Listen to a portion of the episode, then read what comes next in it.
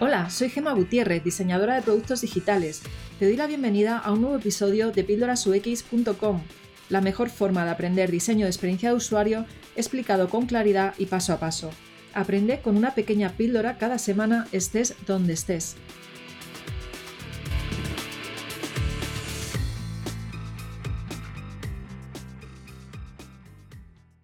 Hola, estamos aquí con Carlos Yáñez. He intentado pronunciarlo bien, pero a mí me cuesta estas cosas. Eh, que es director y profesor en Socrates, además de profesor colaborador en la UOC, ¿no? La UOC, la Universidad Oberta de Cataluña.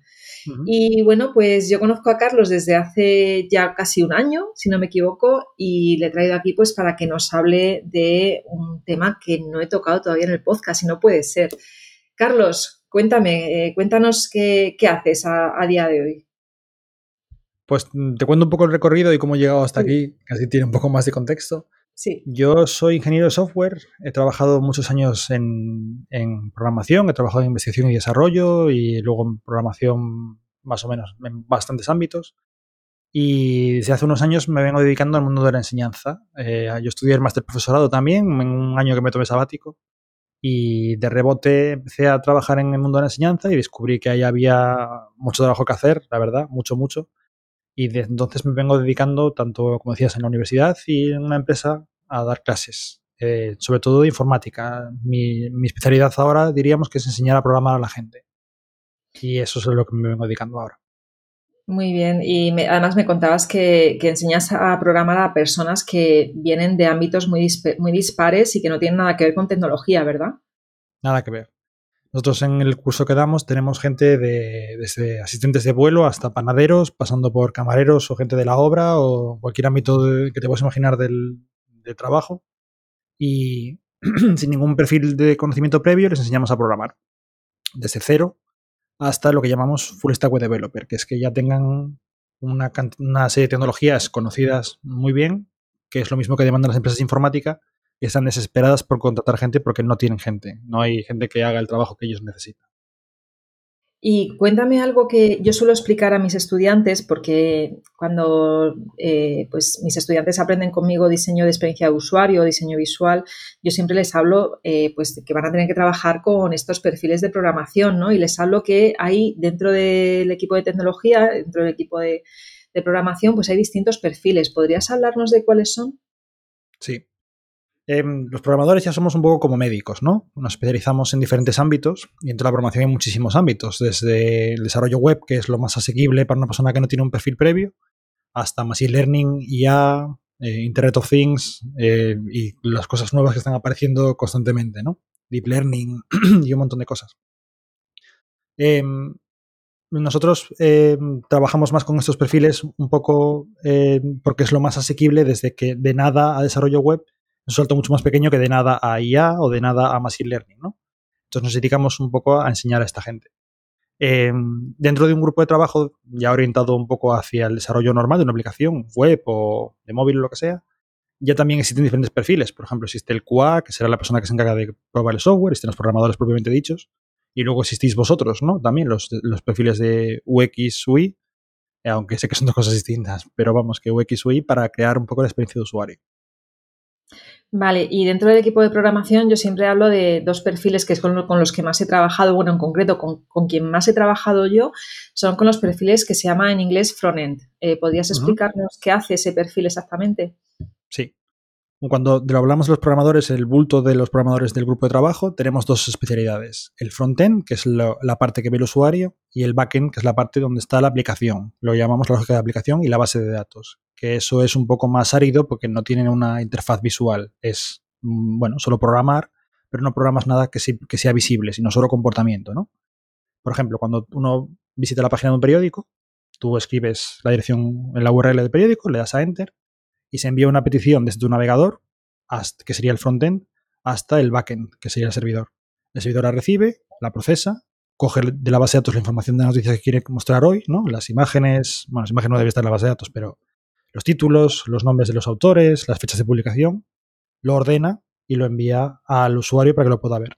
Ahí es cuando el frontend lo recibe y empieza a renderizar la página como tú la conoces, ¿no? Lo que tú ves ya colocado y formado, montado, ¿no? Entonces, el rol del frontend es crear lo que el usuario ve con un grupo de tecnologías determinado y el rol del backend es crear la lógica de la aplicación con otro conjunto de tecnologías independiente, paralelo, ¿no? Eh, interconectado pero independiente, para poder crear lo que es la aplicación globalmente, ¿no? Y luego está el tercer perfil, que sería el full stack web developer, que es la persona que sabe hacer todo. El front, el back y la base de datos. O sea, que tiene todo el conocimiento del mundo. Gente que le más falta, Le falta la parte del QA, ¿no? Sí. Eso hoy en día suele ser una parte independiente, en la que una persona ya se dedica a pruebas y cada vez está ganando mucha más entidad y mucha más importancia en los proyectos, porque hace falta asegurar la calidad. Por ejemplo, eh, no solo es probar el software como se suele pensar, ¿no? Probar que no haya errores o que haga lo que tiene que hacer, sino que desde el momento que se define el proyecto hasta que el proyecto termina, que todo el mundo tenga claro qué es lo que tiene que hacer el proyecto, que es uno de los grandes problemas de la informática, esa pérdida de información cada vez que una persona le pasa a otra la información de qué es lo que quiere que el proyecto haga, ¿no? Desde el origen hasta el desarrollo, ¿no? Eso, eso lo he visto yo, lo he visto yo porque he estado muchos años trabajando en consultoras y muchas veces las consultoras, a no ser que te manden a cliente final, trabajan, eh, pues mm, llegan hasta, o sea, los equipos de diseño llegan hasta el punto de que se entrega ese diseño al equipo de tecnología o a, esa, o a la empresa del cliente y la empresa del cliente normalmente ya tiene su equipo de tecnología eh, con, ese, con esos perfiles de front, de back que lo desarrollan. Entonces ya te desvinculas de la criatura, por así decirlo, de ese producto que has diseñado y no ves el resultado final. Y muchas veces el resultado final no tiene mucho que ver con lo que has diseñado, precisamente por eso que comentas tú de que se va perdiendo la información. ¿no? Eh, aquí yo lo que creo es que lo ideal es que al menos haya un perfil de, UX eh, dentro de los equipos de tecnología. No sé si has tenido tu experiencia trabajando en tecnología con perfiles como el mío, pero creo que es lo ideal para que de alguna forma eh, se pueda asegurar ¿no? Eh, que, ese producto final acaba teniendo una buena experiencia de usuario y que no acaba pues faltando mm, pues faltando interacciones o faltando que pues que no sé no sea realmente maquetado en HTML y CSS lo que se ha diseñado, todo esto, ¿no? Que se puede ir perdiendo. ¿Qué opinas tú de esto? Yo opino que hay que integrarlo mucho más y hasta el punto de que una persona de UX pueda aprender a programar y los programadores tienen que aprender UX porque es una dimensión del trabajo que como mínimo tiene que servir como puente entre áreas de conocimiento y en caso de empresas pequeñas es una persona que hace, puede hacer muchos papeles distintos, lo cual es súper importante y tiene muchísimo valor, ¿no? Entonces nosotros, un poco nuestra colaboración va por ahí, de que una persona de, de programación aprenda UX y de verdad tenga un conocimiento relativamente robusto, ¿no? Dentro de que su especialidad quizá es otra. Y luego mucha gente de diseño tiene que aprender programación, porque las empresas están desesperadas por contratar gente que no tienen. Hasta el punto de que mm, empresarios de, la, de nuestra comunidad de Socratec eh, me trasladan que tienen que rechazar proyectos porque no tienen gente para desarrollarlos, lo cual es prohibitivo para las empresas, porque están rechazando trabajo, ¿no? Sí, hay, hay, un, hay, hay una demanda muy grande de, programación, ¿no? de, perfiles que programan. Y pues yo creo que sí que tienes toda la razón. Tengo que decir que yo en más de una ocasión me ha dicho un cliente, eh, pues mira, precisamente te hemos elegido a ti porque tienes conocimientos de de front, no muy alto nivel, es verdad, porque yo vengo de ser diseñadora web, ¿no? Eh, pero sí que sé cómo, cómo, hacer una página web, eh, sé leer un poco un código JavaScript, o sea, tengo los conocimientos un poquito de, la, de, esa parte. Y eso ha hecho, eh, pues, que de alguna forma tuviera ese extra de, con respecto a, otra persona que igual tuviera mi misma experiencia, en mi mismo perfil, pues que eso hiciera que yo destacara y, me, y fuera un extra para que me contrataran, ¿no? Entonces yo creo que puede pasar también al contrario, que si sabes programar y tienes ese conocimiento de UX, pueda interesar, porque precisamente aprovecho para decirlo, uno de, las, de los problemas con los que yo muchas veces me he encontrado trabajando en empresas de tecnología es que, eh, pues como no conocen tu trabajo, tampoco lo valoran. ¿Vale? Entonces piensan que la experiencia de usuario, que tener la usabilidad, eh, toda la parte visual, pues que no tiene importancia y que lo que es importante, y lo hablábamos porque me has entrevistado también para tu canal de Twitch hace un momento, em, pues que no, que no es importante y que por lo tanto, pues no, no, en esas conversaciones y en esas reuniones, pues no te dan, no te dan la importancia que deberían de darte, ¿no? Entonces, el hecho de que aprendan UX los equipos de programación, una persona que viene de estudiar programación, le va a ayudar muchísimo a entender más e incluso en un momento dado, ¿no? Si trabaja en esto, pues que pueda dar ese salto también a UX, ¿no? Yo creo que eso está cambiando en los últimos tiempos y ah, quizá muy, muy reciente, ¿no? Esto sí que está habiendo un cambio en el que yo creo que este mm, es conocido por todo el mundo que hay empresas que han triunfado porque la interfaz de usuario ha sido mucho más amigable. ¿no? Facebook contra MySpace o WhatsApp contra Telegram y las otras 30 que dejó en el, en el camino, ¿no? Eh, y simplemente es la usabilidad. Eh, yo como programador, toda mi, mi, mi, vida ha estado orientada hacia que el programa funcione y hasta hace muy poquito tiempo no me preocupaba nada la experiencia de usuario, porque funcionaba, que es lo que a mí me han programado para hacer, valga la redundancia. Y eso no llega. Eso es solo una parte que es muy importante, claro, pues si no funciona tampoco vamos a ningún lado, pero no es lo único. Y de hecho, WhatsApp técnicamente es inferior a muchas otras y sin embargo es la que ha triunfado. O sea que la parte técnica está relegada a la parte no solo estética, sino de usabilidad y un poco todo lo que vosotros hacéis. Así que yo lo que veo a las empresas es que se gana importancia, cada vez es, es más relevante. Sí, totalmente de acuerdo. Y me alegro que las empresas ya se han dado cuenta y yo creo que eh, dentro del equipo de tecnología también ya cada vez más, de hecho ya me ha pasado en, en algún trabajo en el que he estado, donde, donde sí que he trabajado con gente que tiene perfil de front y, que ha valorado mi trabajo y que, y que ha tenido muy en cuenta lo que le decía. Entonces, ya sí que estoy empezando a ver esos cambios, ¿no? Pero yo vengo de, de, ya te digo, de trabajar como casi 20 años en esto y de haber tenido muchas fricciones e incluso haber visto cómo equipos de diseño y de, y de la parte de tecnología de, programa, de developers, los developers como que casi se odiaban, ¿no? Y no debería ser así, debería ser todo lo contrario porque al final estás trabajando en una empresa y tiene que haber una colaboración y un empuje hacia que el producto final sea el mejor del mundo, ¿no? el, mejor posible. Y para esto mm. tienes que, tienes que colaborar, tienes que entender y respetar el trabajo de los demás. ¿no?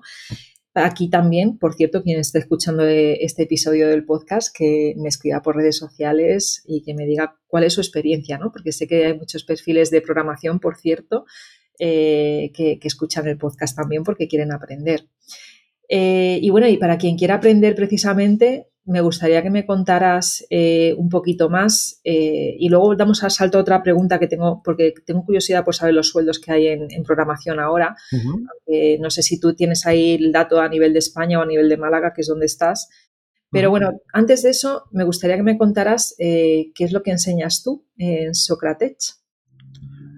Nuestro objetivo es coger a gente normal y corriente, que no tiene que tener ni idea de programación, pero que sí que tenga interés al menos, y formarla como el full stack web developer, ¿no? La persona que sabía hacer el frontend, el backend y la base de datos. Entonces, yo llevo 13 bootcamps ya, 13 ediciones del curso y la verdad es que he aprendido un montón y lo que hemos hecho es simplemente extraer, de, yo soy profesor de FP en la universidad, y extraer qué es lo que se enseña, que se puede dar en 16 semanas, que te permite entrar a trabajar en una empresa de software. Eh, ese es el objetivo, ¿no? Nosotros lo que hemos hecho es un poco de construir ese contenido y lo que hacemos es enseñar a programar, enseñar bases de datos, enseñar desarrollo web, HTML, CSS. Y cuando ya tienen esa base que las formamos en las primeras semanas del curso, en las primeras 10 semanas, empezamos a estudiar las tecnologías avanzadas que más demandan las empresas, que son React, Node y la base de datos en MySQL. ¿no? Con eso ya eres full stack web developer. Y aunque parezca mentira, yo fui el primero que hace 13 bootcamps decía, esto me parece muy raro, ya veremos esto si funciona o no funciona. Funciona tenemos un, entre, un entre un 100% de empleabilidad en algunos bootcamps y un 70% en otros, ¿no? Eh, depende de la edición, el de la media es un 80 y mucho por ciento. Y nos dedicamos un poco a esto. Parece mentira, pero cambiar la vida de la gente. Vienen de un ámbito completamente distinto eh, y nosotros les formamos para que lleguen a otra cosa completamente distinta. Hablabas de los sueldos. Pues los sueldos aquí en el tema de informática la moneda de cambio es la experiencia laboral, es lo que más importa en el mundo. Pongo que en tu ámbito también pasa. Pasa lo, mismo, pasa lo mismo en mi ámbito, sí. Mm. Entonces, yo hablo de sueldos reales de gente real de los bootcamps, ¿vale? Hay gente que empieza en 16 y gente que empieza en 23. Eso depende de siempre imagen para negociación y cómo tú te vendas. Eso es un factor fundamental. Y la gente que lleva tres años con los que sus sueldos están cobrando 33.000 euros. Con tres años de experiencia laboral, siendo en este caso un chico que trabajaba en una zapatería y ahora es full stack web developer. Así que ese ha sido su cambio, vamos, la noche y el día. No sé, él mismo no se lo cree.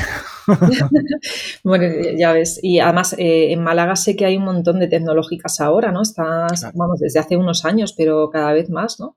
Sí, estamos, están montando aquí el Silicon Valley de España y es una locura. Todo lo que se está montando aquí entre coworkings, Google, muchísimas tecnológicas se están viendo para acá y es que solo hace falta gente. Eh, tienen la infraestructura, tienen la industria, tienen el know-how, pero lo que no tienen son personas que desarrollen las cosas. Entonces es eh, una cosa de... Málaga crece, hace tres o cuatro años crecía un 6% anual y pese al coronavirus y todo no ha dejado de crecer.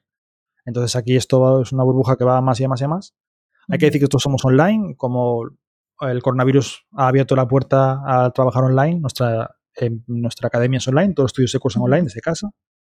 Y luego también es que tiene las posibilidades de trabajar en las empresas online. Eh, yo en la anterior empresa que trabajé no conocía a ninguno de mis compañeros. A nadie. Ni al jefe, ni a mis compañeros, nada. Todo online. Firmé el contrato, me mandaron por carta, se lo vi por carta y nunca jamás nos conocimos. es, que al final es el futuro, vamos hacia eso. ¿eh? Es la nueva realidad. Tenemos que acostumbrarnos. No, todas las, no todo el mundo vale. Pues yo he encontrado que la gente que tiene hijos quiere ir a trabajar y la gente que no tiene hijos no quiere trabajar. Entonces no es una solución para todo el mundo, pero en general eh, también piensa que si vives en un pueblo, una España vacía o en cualquier sitio, eh, no tienes en principio por qué mudarte, ¿no? Depende de dónde caigas, el mercado te va a dirigir, ¿no? Sobre todo, eso es la parte importante. Pero bueno, existe, existe la posibilidad que antes no existía, Por eso podemos desarrollarlo así.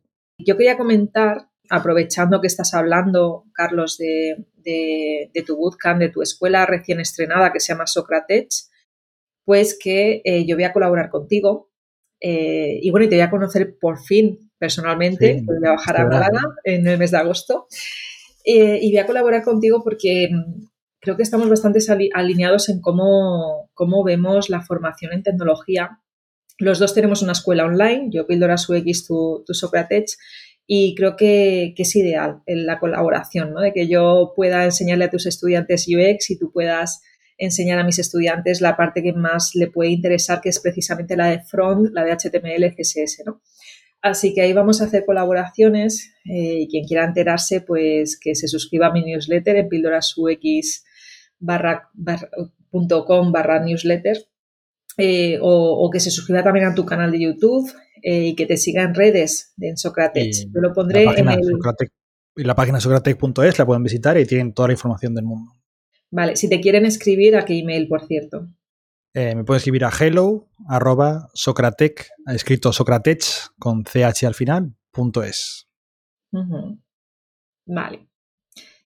Perfecto, pues entonces hacemos eso, que te escriban si les parece interesante. Y espérate, porque yo tenía alguna pregunta más. Me gustaría saber, dentro del ámbito de la tecnología, qué es lo que más buscan, los front, los back, ¿qué buscan? Ahora mismo el desarrollo web frente al desarrollo de móviles u otros tipos de desarrollo hablando de programación tradicional, es de lo que más buscado está. Porque además es, como decía antes, lo más fácil de nada a desarrollo web es un salto muy pequeñito frente a de nada a, inteligencia artificial o a machine learning o a otros ámbitos. ¿no? Eso, es, eso está bien, es una rama o data scientist. Lo que pasa es que son ramas que te requieren mucho más conocimiento a nivel matemático, a nivel, bueno, de ciencias un poco más avanzadas, ¿no? Entonces esto es una cosa muy, muy simple, muy asequible. Vamos, simple, simple no, pero asequible. Yo defiendo siempre que programar no es tan difícil, lo que pasa es que suele estar muy mal explicado. Yo he descubierto de rebote, después de hacer el máster, me puse a dar clase y resulta que a la gente le encantaba. Yo, el primero sorprendido fui yo, la verdad. Y es que se puede. Y sobre todo, a mí me pasó muchísimas veces en la carrera, yo he estudiado la carrera, he estudiado en FP y varios másters y muchos cursos. Y cuando me explicaba una cosa y llegaba a entenderla, yo decía, y esta es la forma más fácil de explicar esto que tienes. No hay ningún ejemplo más sencillo que me puedas poner para que yo pueda entender esto de una forma más asequible. Y sí que lo hay. Lo que pasa es que, por un lado, los profesores a veces explican lo que saben estrictamente, ¿no? Y tienen ese ejemplo que lo usan todos los años y no salen de ahí, no saben ir más allá, ¿no? Y por otro lado, em, pues la típica desidia, o los profesores que nunca jamás han trabajado en un ambiente laboral, solo se dedican a la clase y no tienen ese conocimiento real profundo, ¿no? Donde tienen que explicar. Y ahí es donde nosotros entramos, nosotros cogemos a gente que ya tiene un desarrollo profesional y los em, comprobamos que pueden dar clase, que de verdad saben comunicar, y los ponemos a dar clase, sin más, como es tu caso. Cogemos una persona como tú, con una con un amplio experiencia en un ámbito, y tratamos de acercar el tema de UX a los programadores mm, desde, una, desde la experiencia, desde el conocimiento. Y tú, como has trabajado en proyectos tecnológicos, tienes ese lenguaje y puedes hablar con ellos. ¿no? Eso es un poco lo que nosotros hacemos. Como a máquinas como tú y les vamos a la clase. muy fácil. Muy bien, muy bien. Bueno, para quien quiera ir conociéndote, pues tienes un canal de YouTube que yo ya me acabo de suscribir, donde no solo hablas de programación, de repente tienes también hay una charla que voy a compartir ya con mis estudiantes de Tribux eh, sobre LinkedIn, ¿no? Sí. Nuestra escuela está orientada hacia la empleabilidad, hacia que la gente que se apunte con nosotros y que haga el bootcamp o que haga algún curso consiga trabajo. Hay cosas que no son tan fáciles, pero por ejemplo el bootcamp con la empleabilidad que tiene es muy fácil entrar, ¿no? A trabajar. Entonces, no solo les podemos enseñar la parte técnica, eso es muy importante. Aprender a programar, aprender tecnologías avanzadas, eso es súper importante, pero no es lo único. tienes que entender cómo funciona el mercado de, de donde te vas a meter, el mercado del desarrollo de software. Cuáles son las épocas de contratación, cómo funciona la empresa, quién me da el trabajo. Entonces, nosotros en el canal de YouTube ampliamos el contenido del bootcamp, cogiendo a gente también muy respetada en sus campos y les pedimos que hablen sobre su tema. Tenemos a un recruiter de una empresa de tecnología y le entrevistamos o les pedimos que hablen o que nos den consejos o que hay que hacer una entrevista, que no hay que hacer una entrevista. Todo ese contenido lo vamos subiendo a YouTube de forma que sea una ampliación, una forma de transmitir esta información que yo considero fundamental, tanto para gente que estudie Bootcamp como para gente en general, ¿no? que, que vaya a hacer entrevistas o que quiera rellenar su perfil de LinkedIn bien o cosas por el estilo. Lo vamos subiendo todo a YouTube.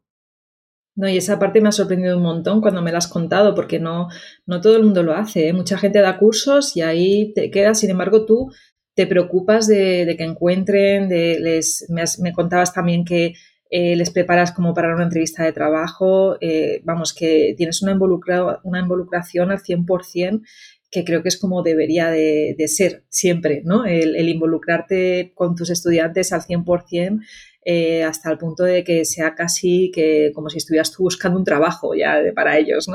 Total, yo es que conmigo pasan durante el bootcamp unas 200 horas. Yo a los estudiantes los conozco con su nombre y sus circunstancias y todo. Y, yo quiero es, yo quiero que, que empiecen a trabajar y que les vaya mejor y que me llamen como me llaman estudiantes de pasados bootcamps me dicen menos mal que estudié esto, que bien me vino, cómo me cambió la vida. ¿no? Em, sobre todo que es que a mí me da mucha rabia porque hay mucho desconocimiento, como también en tu área. La programación no es tan difícil, de verdad que no es tan, tan complicada, es muy asequible para la mayor parte de la gente. Hay muy pocos casos. Yo me he encontrado dos personas en toda mi carrera que no, que no entraba, dos personas de ciento y no sé cuántos alumnos, 150 o 180 alumnos que he tenido. Y el resto, la gente, eh, como si aprendiésemos a patinar. No vamos a patinar todos igual de bien, pero todos vamos a poder patinar, ¿no? Después de 20 clases, 30 clases, 40 clases, vamos a patinar, ¿no? Y eso es un poco lo mismo tú aprendes a programar, cada uno llega hasta donde llegue, hay gente que le gusta más, también los gustos interfieren mucho, ¿no? Si te gusta diseñar interfaces de usuario, vas por hacia el frontend, y si te gusta la programación, programación, y resulta que tienes una, base ahí, tienes el backend. Incluso hemos tenido gente que le encanta el tema de bases de datos, que es una cosa que como tiene mucha responsabilidad, la gente escapa, porque son los datos de la aplicación. ¿eh? Si te cargas algo, se borra, ¿sabes? Es, es complicado, ¿no? Y sin embargo he tenido gente que me dice, las bases de datos me encantan, eh, me parece lo más fascinante de todo lo que hemos estudiado. Y, suele ser lo que la gente escapa, porque es esa responsabilidad que te decía. ¿no? Así que nosotros estamos en eso. Y la parte de empresas, de cómo hacer tu perfil en LinkedIn, hacer entrevistas, cómo se ve, qué tipos de entrevistas hacemos para entrar en una empresa, todo esto, forma parte del bootcamp de forma inherente ha habido una evolución. El primer bootcamp, hace 13 bootcamps, no salió tan bien como el decimotercero, porque lo tenemos mucho más controlado y hemos visto muchas más casuísticas y tenemos mucho más claro qué es lo que el mercado demanda exactamente, ¿no? Y ahora damos, tratamos de, en esas 16 semanas, tener el contenido justo y necesario para empezar, ¿no? El final del bootcamp no hay que verlo como el final de nada, no es me voy un año de fiesta por ahí, sino el bootcamp es el principio de mi carrera laboral. Y ahí tienes que estar muy preparado para empezar. No, hay, no tiene que haber pasar entre final del bootcamp y empezar a trabajar o empezar a buscar trabajo, ¿no? Tiene que ser todo de corrido.